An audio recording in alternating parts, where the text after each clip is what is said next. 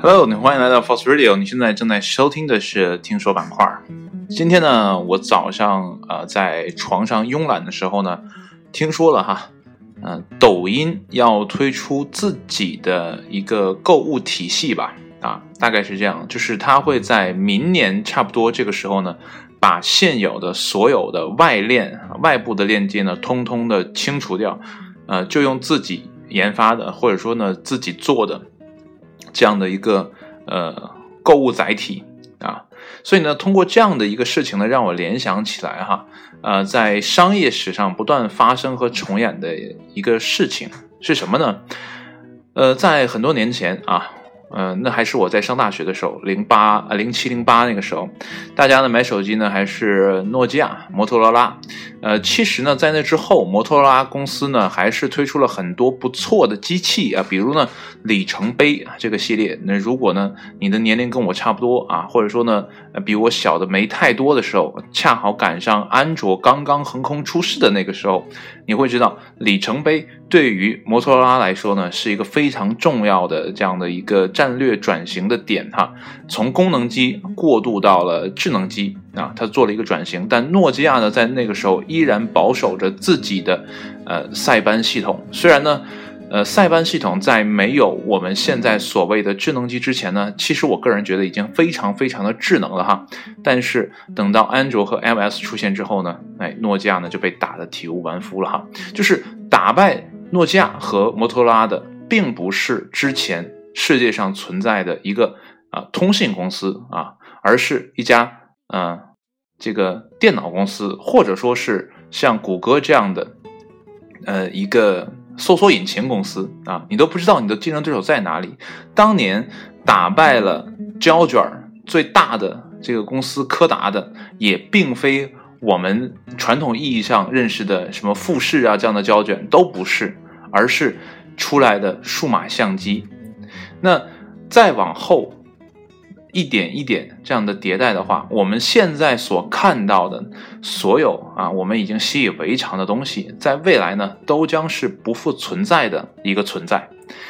比如说啊，我们现在用的电脑啊，在多少年之后，我们不知道还会不会用这样的一种方式来作为我们的生产工具。那 iPad 最近几年也在不断的推陈出新，把它的屏幕呢不断的加大尺寸啊。做的更有交互性啊，这个对其他的接入的方式呢更加的呃这个良好。比如说呢，它有了自己的文件夹的系统啊，也支持了啊外带的这样的一个键盘的输入的功能啊，包括呢它的 iPencil 这样的一个触笔的方式，也不断的在向这个方面啊去试探去转型。包括传统的啊 Microsoft 也推出了自己的 Surface。Surface Book，对吧？它也在不断的向着新的未来的这样的一个呃生产力的工具去转型。那原来我们认识到的这样的系统啊，我们知道最知名的莫过于 Windows，但是 Windows 在 macOS 的夹击之下呢，哎，它也做出了让步，就是呢。我可能不再太在意啊，说我的系统要卖多少钱，而我呢，更重要的是要卖一整套的生态资源，所以呢，它也不断的去推出自己的啊智能硬件。啊，比如呢，这个 Surface Book 刚才说的，还有它的一体机，还有它的呃一些相关的配件等等等等的。Microsoft 已经不再是原来的那个传统意义上的我们想象的生产系统的一个公司，它在不断的在这个生态链里面啊，不断的去加码，去给自己增加护城河，增加护板，让自己呢能在这样的一个世界里活得更加的长远啊，每年的财报呢也能更好看一些。啊，而且呢，Microsoft 也在不断的向云端去转型。不过呢，在云的这个领域做的最好的，既不是谷歌，也不是我们国内的这个阿里巴巴啊，因为阿里巴巴现在也有自己的云服务嘛，也不是 Microsoft，而是呢亚马逊啊。所以呢，我们现在看到的这个世界，我们感觉哈啊很多东西都习以为常，但实际上我们并不知道。未来一年、两年、三年啊，可能会更长的一段时间，世界会是一个什么样子？我们完全想象不到，因为有些东西现在还在酝酿当中。就像当年当年的柯达一样，没有重视数码相机，结果呢自取其辱啊！因为最开始呢，能做出数码相机的也是柯达啊，他们很早就知道了数码相机的东西。其实呢，以他们那个时候的实力呢。是可以产出数码相机的，但是呢，他们就觉得说，哎呀，那个东西就是个玩具，对，谁会用那个东西呢？但是事实告诉他们，哎，就会有人用。那我们现在看的主流的这样的搜索引擎哈，像百度，像三六零啊，像搜狗啊。他们未来的生存空间呢？我想是越来越少的。为什么呢？因为现在人的习惯已经不再是搜索式的获取了，而是呢，呃，这个喜欢式的补贴啊。所谓的补贴呢，就是推送啊。像抖音为什么火啊？头条系为什么火？是因为它会不断的给你推送你喜欢的内容。你为什么会喜欢它推送的内容呢？是因为你在不断的。啊，反复的看的过程当中，它后台有一个智能系统去学习，然后有一套算法去帮你识别出你可能会喜欢的东西。那这样的话，你会不断的在这个平台上去花时间、花精力，你慢慢的就会沉浸在这样的一个平台之上。那你对于之前那种习惯式的搜索式的生活方式，你可能就会慢慢的淡忘。我们现在买东西哈，我们原来买东西啊，先说。这个我最开始在淘宝买东西的习惯，就一开始我是不相信的，我觉得这可能是骗子。但是买了一两次，发现还可以，那慢慢的我就适应了。哎，我开始接受了在网上购物的这样的一种方式啊。那现在很多人都觉得，哎，在淘宝啊，在这个京东啊，在哪里啊去买都无所谓了，因为我们已经把它变成一种日常的啊生活方式啊，融入到我们的平常的生活当中。但是在刚开始的时候，没有人会相信这个东西真的能给我们带来啊便利、带来财富、带来等等很多东西，我们是不相信的。哎，但是慢慢嵌入到我们生活当中之后呢，哎，已经习以为常，我们不再会去怀疑他们，对吧？那我们现在的购物体验呢，跟原来相比呢，似乎并没有太大的转变哈，也是要下单，也是要我们等上那么一两天啊。虽然呢，快递的时间是越来越快了，但是呢，这个等待的时长还是存在的，就这个时间差还是存在的。我们没有办法像在商呃这个线下商店购物那种感觉哈，我看到了我就买到了，买到了我就拿回家了啊。现在的商业暂时还没有办法完全的做到所有商品、所有品类都可以这样呃去操作。当然了，已经有部分商品是可以了，比如说呢，京东的啊当天的呃送达。对吧？有些商品是次日达，已经非常快了。那这个淘宝在面对京东这样的一个自建啊仓储的这样的一个体系里面呢，它搭建了自己的菜鸟驿站。那淘宝也在不断的啊去演变自己的生态环境，不然呢，它可能早就被淘汰了。对吧？淘宝呢也是在不断的布布局。当年呢，微信出来的时候，淘宝呢也推出了自己的啊一个沟通的工具啊，然后呢就是没人用啊，对吧？虽然呢疯狂的补贴了一阵儿之后呢，但是这个软件慢慢慢慢的消失在我们的视野之外。包括当年的小米也一样，也想加入这样的一个呃社交呃聊天的这样的一个。啊，这个即时聊天这样软件的一个领域吧，啊，当时他也推出了米聊，但是呢，也是抵不过，呃，这样的这个微信的啊，这样的来势汹汹啊，最后呢，也被市场所淘汰了，对吧？最开始我们会觉得我们打电话是最真切的一种沟通方式，但是现在有多少人又会去打电话呢？打败通信公司的啊，已经不是其他的通信公司。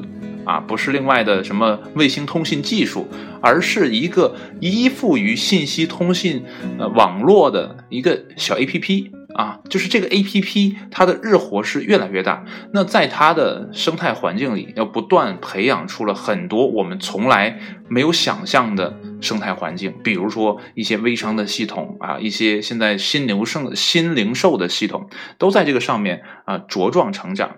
今天我为什么录这个节目？不单单是因为早上听到了呃抖音说他自己要建商城，也是因为最近呢呃要做一个新的产品的呃上市，呃其实我是很感谢这样的一个机会啊能。砸到我的头上，让我去操作这样的一个事情，所以呢，呃，最近呢也在学习，呃，这个社交新零售的后台的一个系统。在原来哈，我们要去卖东西的话啊，可能我们只能去找淘宝啊，就是在呃五六年前吧。五六年前啊，我们还要去找淘宝，我们都不会想说，哎，我们自己是不是要搭一个什么东西来去做？因为你搭的话，你即使能想到，你也会被他那疯狂的资金所吓到啊，动不动就十几万、几十万、上百万的这样的一个呃什么程序研发呀等等的税务公关等，你要做很多的事情才有可能把这个东西落地。但是现在呢，你不用了，你只需要花呃很少的一部分钱啊，去购买一套系统。啊，你就可以在他的那个平台上去实现。他的平台呢，呃，他自己研发的，研发完呢就相当于卖软件一样，然后卖给你，然后你呢就可以应用了。你应用的在哪儿呢？就在微信的这样的一个生态里。目前来看哈，我们是比较呃依附于微信的，但是再过几年，我们到底还需不需要微信啊？这个话呢，呃，还是要时间去检验的。但我绝对相信。我们所要达到的那种即时通讯的工具，到目前为止还没有出现，啊，所以呢，未来的生态是什么样子，现在不好说。但是以眼下的视角来看，很多我们现在习以为常的东西，正在慢慢被从边缘进来的啊人也好，呃，这个商业这个公司也好，还是其他的啊什么事情也好，正在不断的向中心涌入。啊，不断的在把原有的这个地主也好，还是那个领头羊也好，再把他们剔出这样的一个市场，有感觉像当年的那些什么劣币驱逐良币哈。一开始呢，你像微商的这套系统，刚开始其实有点啊。这个圈钱的感觉哈，如果你做过微商的话，你会知道你要压货呀，你要先交钱啊，你卖不出去呢，呃，厂家也不会管你的，等等等等一系列的这样的风险，对吧？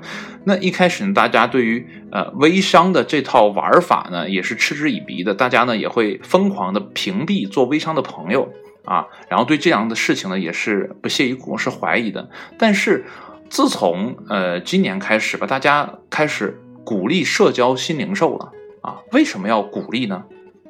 是因为软件发展成熟了，大家对这个事情的认可度成熟了，大家觉得说我在你这儿买也不会有太大的风险，所以社交新零售啊，就是呃这个怎么讲，传统微商的迭代的这样的一个产品，慢慢的被大家所认可，所以你现在再去做啊，这样的风险是在降低的，那它的存在就会对传统的。那类似于淘宝、类似于京东这样的大的电商平台，造成一定的压力。虽然现在哈，我们看抖音在不断的想试探啊，说在自己的这个抖音的 APP 里啊，开展自己的啊，纯是自己研发的这样的一个购物车啊，所有的商品呢都要在自己的呃这样的商店里去售卖。但问题是，呃，它。等自己的这套体系搭建完的时候，人们是否还会向往说，哎，在你这里购物呢？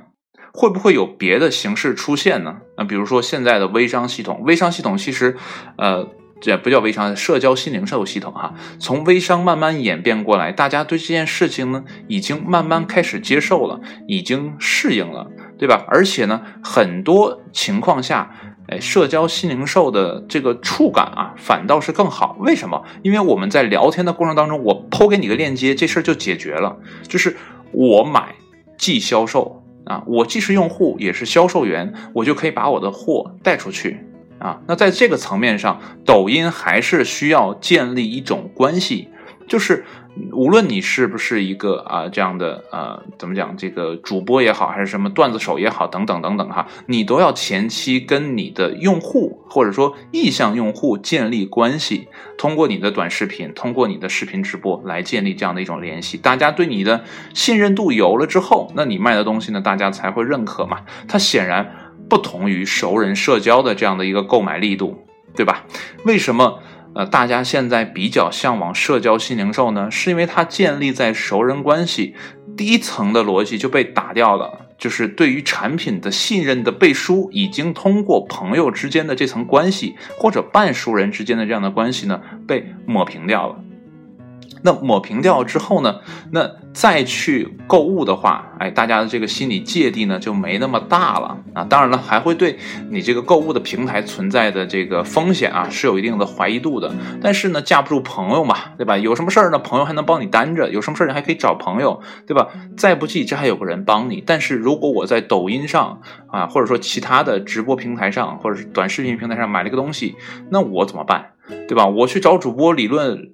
对，大家也都心知肚明，主播就是个带货的嘛，对吧？我找他理论没什么意义。那你这个信任度、信任感可能就会相对来说差一点。但话又说回来，抖音为什么现在要做这个事情？其实说白了，他也是要把自己手里面的这些流量来变现。我现在给你开小黄车啊，开的都是淘宝的啊，就我知道的是淘宝的，对吧？那我干嘛要让你淘宝在我这个平台？啊，掘金呢？啊，当然了，如果说你们公司有合作，淘宝给你投资了，那可以，对吧？那有钱大家一起赚。但是没有的话呢？啊，就这个东西我没有深入的去研究哈。那如果说抖音在明年啊某个时间点彻底清除掉现有的所有的外链的这样的一个啊购物车的话啊，都用自己的，我相信它的呃这个啊购物的产值将会是非常大的一个数字。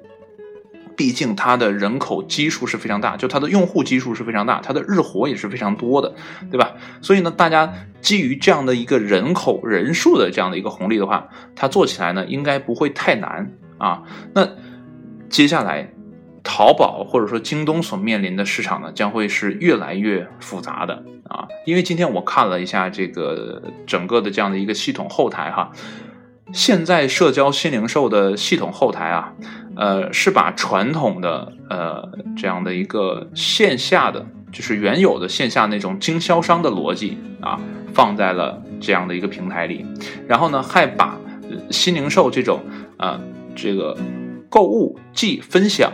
这样的一套逻辑也加进来，就是双管齐下去做这件事情，对吧？如果你是经销商，你传原来就是我们这个工厂或者说我们这个产品的经销商，OK，我也可以把你拉到这套系统上来。那这样呢，也方便于我们公司去整体的管理，对吧？那如果你是个零散的粉丝啊，或者普通的用户，你上到我们这套系统上来，那你也可以轻松的去下单购物，也可以去通过分享来获取自己的那种奖励，这都是可以的，对吧？所以这个平台相对于淘宝来讲，可能对呃。普通人或者经销商更亲善一些啊，淘宝呢之前也开了那种，呃，分享我的码啊，到哪哪哪去，然后绑定这样的一个关系，有一个销售的这样的一个分成。但问题是在，呃，这个社交零售的这样的一套系统里，你要依托的还是，呃，这个微信的这样的一套系统。当然了，现在很多年轻人可能又使回 QQ 了嘛。对吧？但在整个的系统当中，你永远绕不过微信、腾讯系的这样的一套逻辑，对吧？我看京东这两年做的很好，为什么？一是它当年对于线下的这样的呃实体库存的一个布局啊，就是它做的非常好的一个地方。再一个就是他。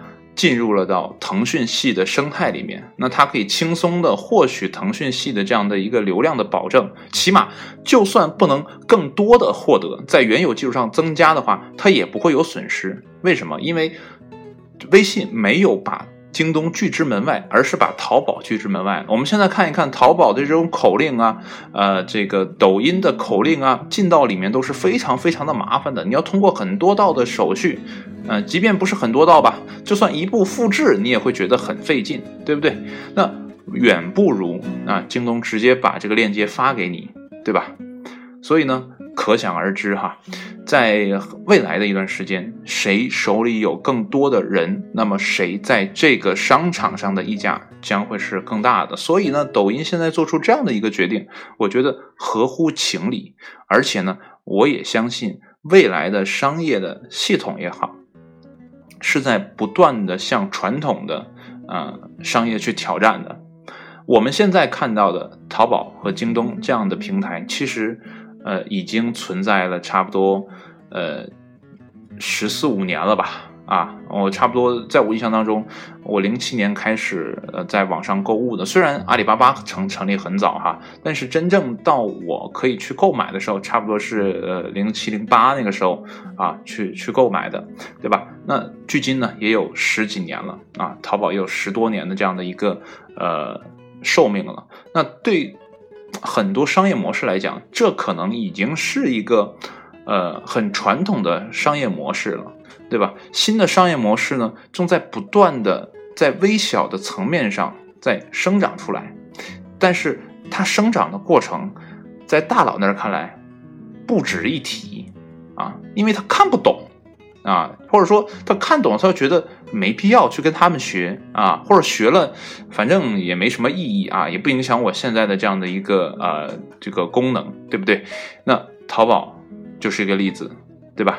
我觉得这不是说谁学了过去的商业史就可以在接下来的商业当中避免这样的坑，因为你不知道世界呃会往什么样的方向去发展嘛，对吧？虽然你知道了柯达的逻辑，但是你也避免不了嗯重蹈柯达的覆辙，对吧？我相信当年淘宝是看到了抖音一步步从零开始成长起来，头条系在呃这个百度的眼皮底下也不断的成长起来。慢慢变成了每个人的手机上移动端的这样的一个必须打开的一个东西啊，流量呢不断的向往它那里面去啊。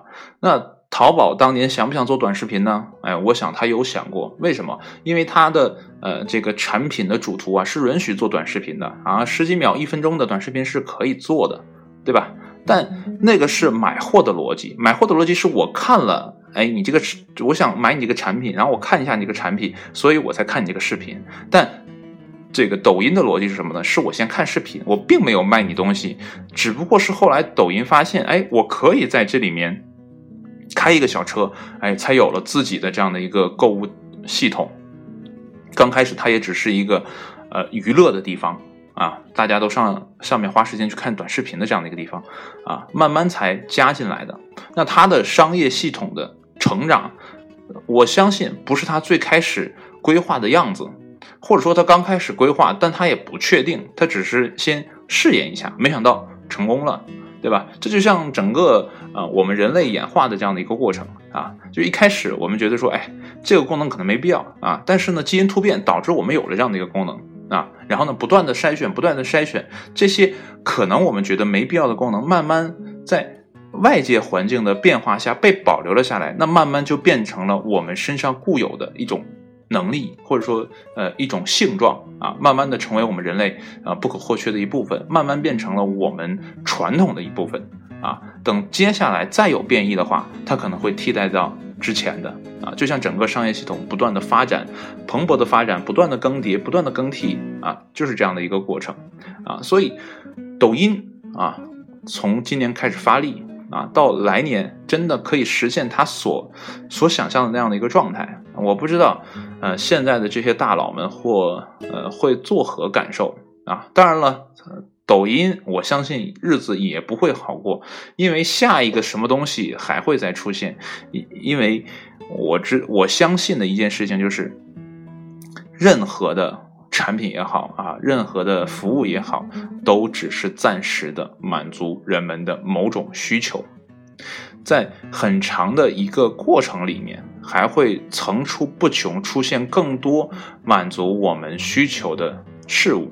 那这些事物将会是下一个啊商业的呃这个帝国的建立者，也可能在未来的商业里面将不会再有帝国啊，因为每一个人都很微小，或者说，即便你成立一个帝国，但是可能两天之后你就被另一个帝国所侵蚀和吞并啊。现在的所有东西都在不断的向前，快速的向前进，除非技术停滞了，那很多新的东西就不会出现了。但如果技术不停，人类就会不断的折腾自己，商业也是这样，也会不断的折腾出一套更符合人性的东西。在未来那个时候，想即得到，我想是这样，脑子一闪现，东西已经到你手里了。你听着可能很科幻哈，但是现在有没有这样的东西呢？哎，是有的，比如说 3D 打印啊，你想做一个模型。然后呢，你用 3D 打印这个东西就出现在你的桌面上了。虽然是没有到呃所想即所得啊，但起码你已经缩短了时间和空间的这样的一个消耗啊，你可以更快的获取自己想要的东西啊。未来，我相信我们现在的购物模式，我们的生活习惯，在未来人来看哈，将是非常非常可笑的和不可理解的啊，一定是这样。那比如说，我们要的就是。呃，这个清洁牙齿，那我们为什么要买牙膏和牙刷呢？对吧？那是不是有什么东西可以直接保护我们的牙齿，不用我们每天再去清洁呢？会不会呢？对吧？比如说，我们想要的就是舒服的感觉啊，呃，想要身子干净，那我们真的需要洗澡吗？需要按摩吗？我们可能不需要吧。我们可能需要打一个什么东西啊，打到身体里，我们就会感觉很舒服。或者我们身上涂一个什么涂层，或者天生呢，我们基因变异了，我们就不需要再清洁皮肤了，我们就会很干净啊，像猫一样，哎，我们天天舔舔自己就可以了啊。所以说，未来所有的东西都将被颠覆掉。我们现在深信不疑的、非常崇拜的企业家，也会慢慢的从神坛下面走，神坛上面走下来，变成。重新变成普通人，啊，再回到啊我们的人群当中，去给我们讲当年的成功的励志的故事，啊，所以我们不要担心自己在这样的一个时代没有机会，啊，这让我呃这个联想到哈，也不是联想到，是我现在正在看哈，啊这个姚明。啊，就是姚明年这样的电影啊，恰巧今天翻到的，你看在 NBA。这样的一个大的系统当下，呃，这个当中，中锋缺嘛？我觉得在全美来讲，应该是不缺好中锋的，啊，一定是不缺的，也不缺挖掘这些中锋的啊好的球探，也不缺啊。但为什么姚明能在上面有呃立锥之地呢？为什么呢？啊，可能有人会说啊，他有中国的市场做他的后盾啊，也有可能说 NBA 就看准了中国市场，所以呢，我们就挑一个中国球员来到我们这边啊，对吧？然后再有可能的说，哎呀，这个姚明呢，兼顾了这个中国人的这样打球的一种风格啊，极具智慧啊，因为毕竟姚明刚去 NBA 的时候是非常瘦小的嘛。啊，虽然他个子很高，但是这个肌肉比啊，或者他看起来的那种给人的感觉哈，也是比较偏瘦削的啊，所以呢，大家对他也不是特别看好啊。那在这样这样那样那样的原因啊之中，那么总有一条是姚明真正存在于 NBA 立根的啊一个最切合实际的理由。当然了，这个啊。因人而异哈，或者说，呃，可能姚明自己都不太确定自己为什么能在 NBA 获得这样的一个长足的成长的空间啊啊，可能也就是时势造英雄啊，是这样的一个状态。那还是那句话，那在这样的一个高手林立的空间里，姚明呢也可以存活下来，而且呢活得还不错，活得还很好啊，活得甚至说已经变成了中国人和美国人之间的一种桥梁。彼此了解的这样的一个管道，啊，这是它存在的一个嗯价值。虽然很难很难，但是在那么严苛的一个环境下，他成长出来了，而且呢，现在活得很好啊，对不对？也做了咱们这个呃篮协的主席啊，那。商业也是这样，我们每个人日常的生活，我想也是这样。我们在任何一个觉得不可思议的领域里，我们都有可能找到自己的那种生存的空间，然后去不断的成长，最后呢，长成一个呃参天大树也好，或者说就是一棵不高不矮的小树苗也好，啊，我们总之会成长出来。但问题是，你要去做这件事情，才有成功的希望。啊，抖音也是这样。啊，如果抖音刚开始不做这样的一个短视频，不切进来的话，我相信它不会有现在的这样的一种购物模式。我们还会觉得说，哎呀，还是在京东和淘宝下单吧。啊，现在也不会有人跟你讲直播带货是什么东西，没有人了解这是什么鬼。啊，如果有，也是未来几年才会出现的东西，但绝对不是抖音研发的。啊，所以呢，呃。一切的一切哈，我们都要向前看，拿未来的视角来看我们当下。兴许呢，我们能找到一些呃解决我们身边麻烦的这样的一个呃工具也好，或者说一种方法论也好啊，慢慢的都会被呃解决掉。如果你现在担心哈，我错过了之前呃十几年的这样的一个风口的话，别着急，下一个风口啊即将到来。但还是那句话，你能不能看到这样的风口，取决于你在什么样的位置。还有，你有没有那样的一个高度去看到？如果你一直保持着这样的鼠目寸光的状态，一直哎习惯于自己的这样的一个生活状态的话，你可能会错过一浪接一浪的这样的红利啊，不断的活在自己的那样的一个呃世界里啊。我也是这样啊。我之所以这回说我想去呃尝试这样的一个事情，是我真的想去改变了，我不想再啊停留在那样的一个点里啊。